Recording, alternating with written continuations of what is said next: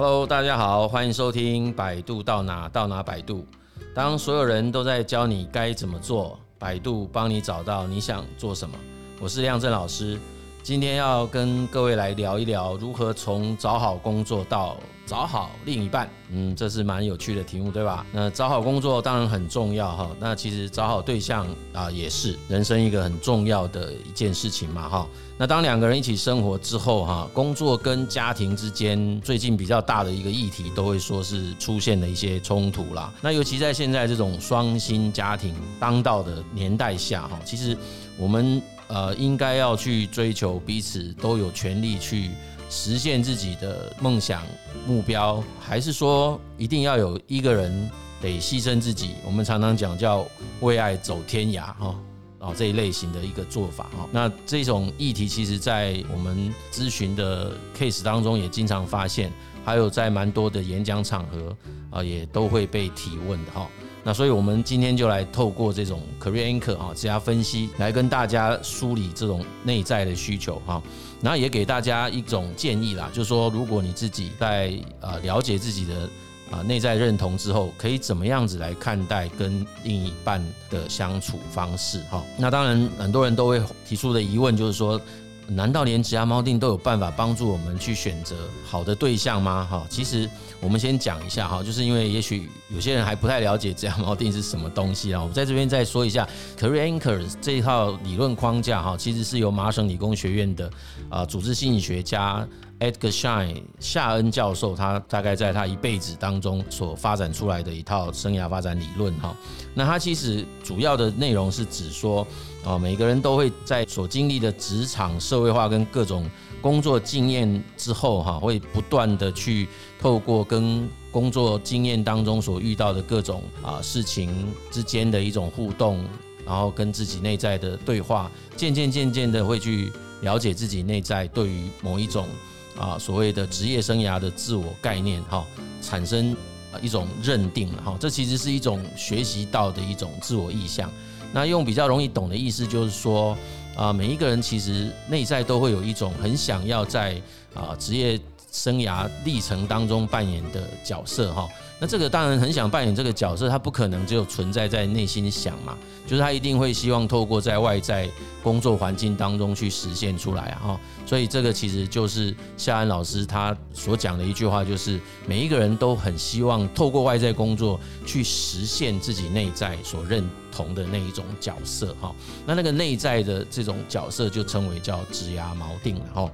好，那所以其实就可以发现说，每一个人他自己内在所认同的这种职业生涯的角色，它所蕴含着某种职业生涯发展的动力，其实彼此之间就很可能会产生一种呃互相有帮助的力量哈。那也有可能会出现彼此之间拉扯的力量哈。所以我们可以透过这样子的一套思考的方式来看待啊，我们自己跟所谓人生的重要他人，然后那今天这一集当然我们谈的是叫做伴侣嘛哈，诶，如果我们一个人偏向比较像是啊，我们讲之前有提过那种啊专业经理人啊，或者是创造者啊，哦这种呃比较以工作为导向的内在角色的认同。那另外一个你的伴侣，他其实是比较是一种这种乐活族啊。那乐活族通常我们会认为他是比较偏向以生活为主的哈，就是生活优先这样子的一个内在角色认同。那假设这两个人，也许在谈恋爱的期间，说不定那个是互为欣赏的哦。可是，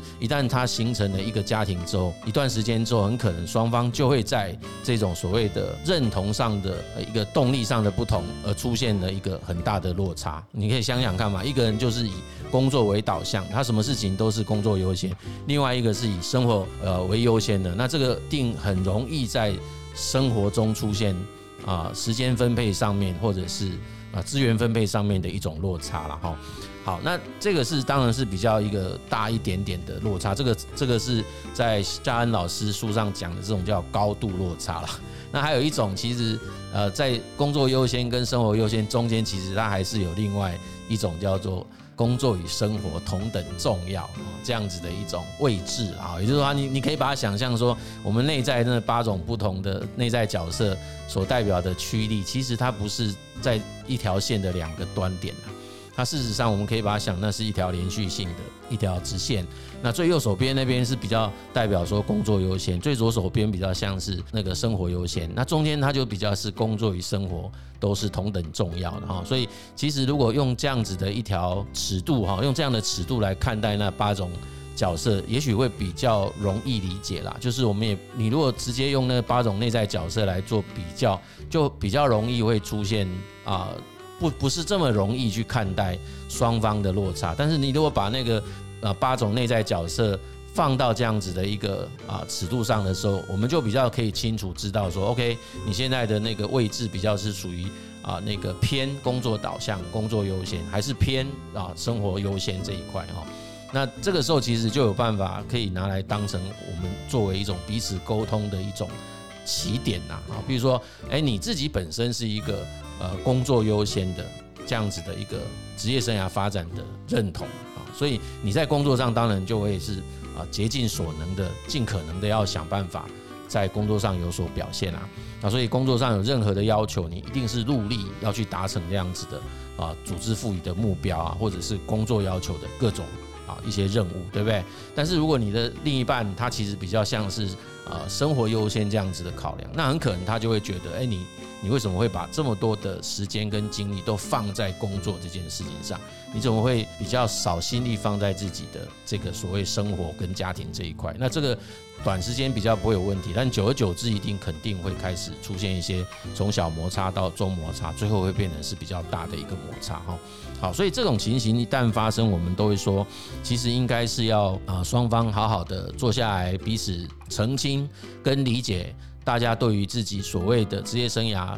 内在这个职业生涯发展动力的认同这件事情，还是要双方能够开诚布公的去彼此分享了哦。那就是先从了解彼此的想法开始。那下一步就是要去看看说，OK，那你如果都是非常珍惜双方的这个关系的前提底下，那我们有没有可能透过一些啊所谓外部支持的系统？来协助我们去处理那样子高度落差啊，一种一种需要别人帮助的这件事啊，好比说那个生活优先的这位重要伴侣，其实他很可能就是因为他在工在生活当中需要有人可以协助跟帮忙，但是缺少了你的帮忙，那这个部分有没有可能可以透过？啊，一些所谓的那种支持系统，比如说哎，你们双方的父母亲啊，或者是亲朋好友，或者甚至保姆等等这些方式来做弥补。那假设不行，那很显然就代表的是双方都必须要去移动自己内在的职涯锚定哈，就是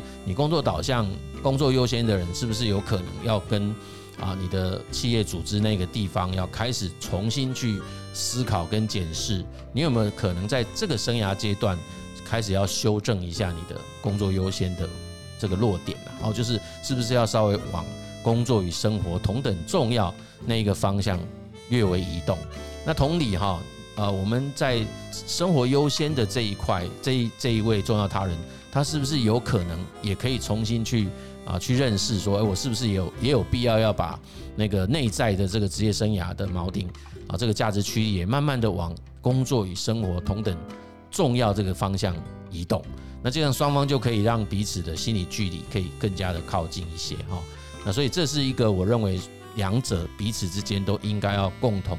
去啊面对跟要共同一起承担的一种责任呐哈，就是它不是任何一边去做就可以了哈，就是。呃，比较不会像一刚开始我们刚刚的议题会说，哎，是不是有一个其中一个人要放弃，或者是一个人要迁就啊？不是这个概念。我觉得在 Korean 的逻辑上来讲，他会比较是先建议说，譬如说，你看，假设两个人都是工作优先，他也不一定就会是可以解决所有的问题哦。哦，因为说不，因为你一旦成家了，那接下来很可能就会有所谓子女教养养育的问题。那两个都是工作优先，那当然都会是在工作。在职场上啊，那小孩子要谁来做教养这件事？那如果说我们啊的双方的父母亲啊，这个外部支持系统没有办法介入，也没办法协助，那时候是该怎么办呢？哦，其实在国外也看到这样子的一种情况哦，那就有蛮多，台湾也有啦，中国大陆也有嘛，就很多会说，哎，把小孩子呃放到自己的啊父母亲的家里面。那现在其实也看到有很多的现代的这种。所谓的父母亲哈，他们也已经不太愿意再做这样的事，因为他觉得说我我自己到了这个阶段也应该要有自己的生活嘛哈，所以他也会希望年轻一代自己应该要想办法自己解决这样的问题。那这个时候，其实在以在国外的例子，这两个工作优先的。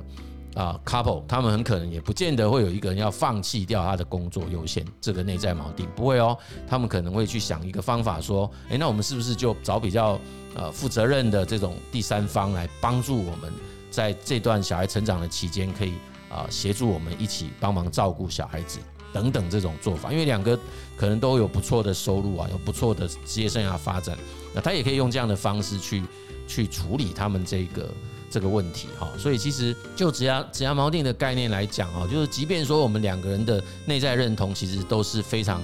相同啊，它也不代表它就是就是我们讲内在认同都一致，那个叫做呃契合状态，就高度契合状态。那它也不代表就是没有任何生活上的问题。那你说那个角色完全不同，我们刚刚的形容会感觉起来好像就一定会有冲突，哎，一个是工作优先，一个是生活优先，好像两个肯定就有冲突。那我们那个是因为假设他会有冲突，事实上也有一些 couple 在这样子的一种情况底下，他也可以相处得很好。那甚至于我在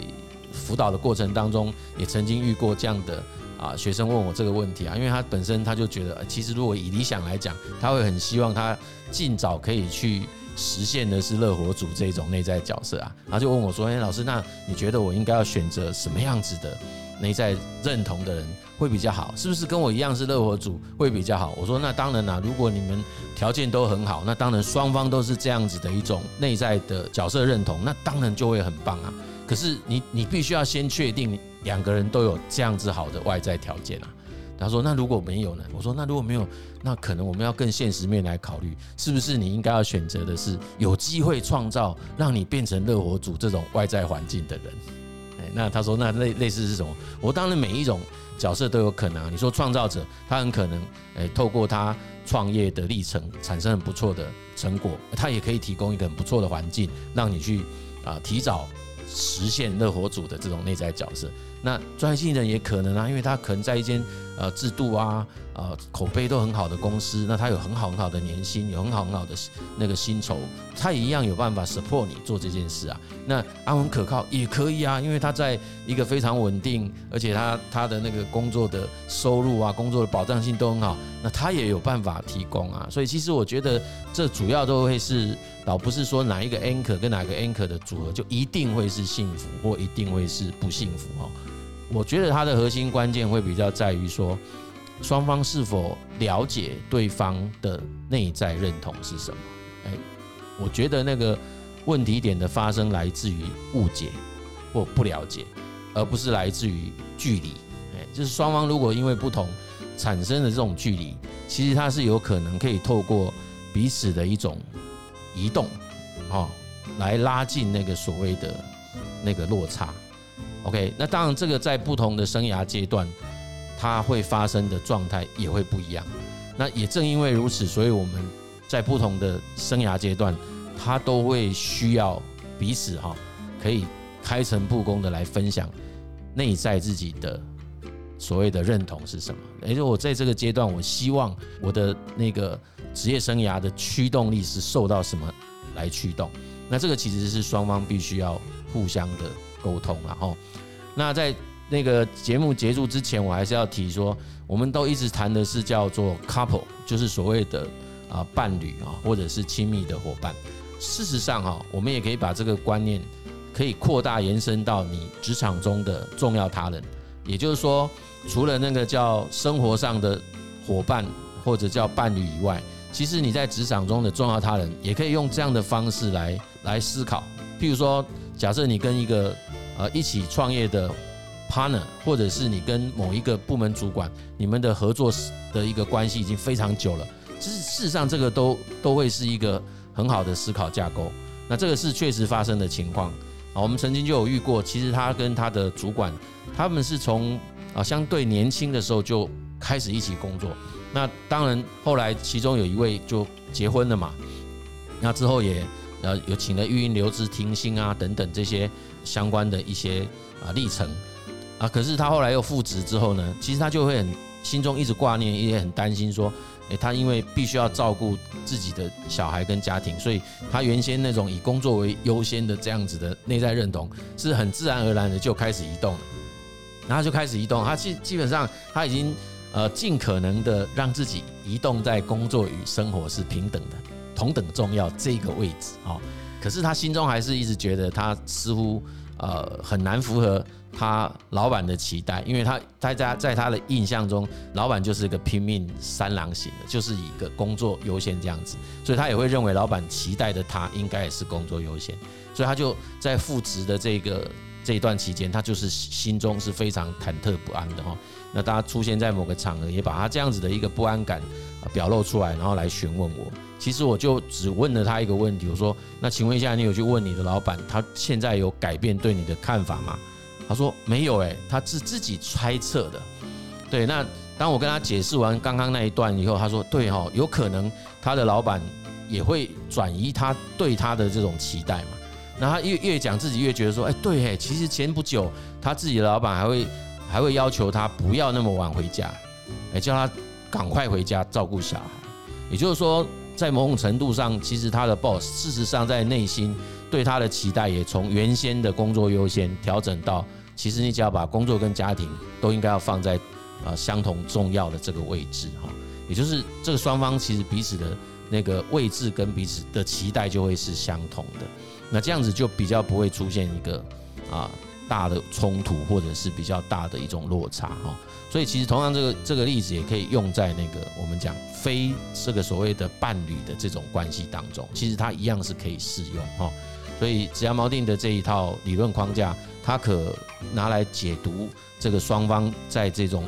啊内在认同上出现所谓的不一致啊啊或者是落差。的啊情况应该要如何解决哈？其实它也有一些解决的方法哦。OK，所以哈，我们这一集的那个节目哈，就到这边跟大家暂时告一个段落。那我们也很希望透过哈接下来的每一集的内容哈，都可以跟大家继续去探讨哈这种啊职场当中各种不同的问题议题，或者是不同的这种内在角色之间的一个啊所产生的各种问题哈。好，那我们也希望可以在这个讨论的当中、分享的过程当中，让各位可以因此而找到自己。哈，那谢谢大家的收听，百度到哪到哪百度，我们下一集见。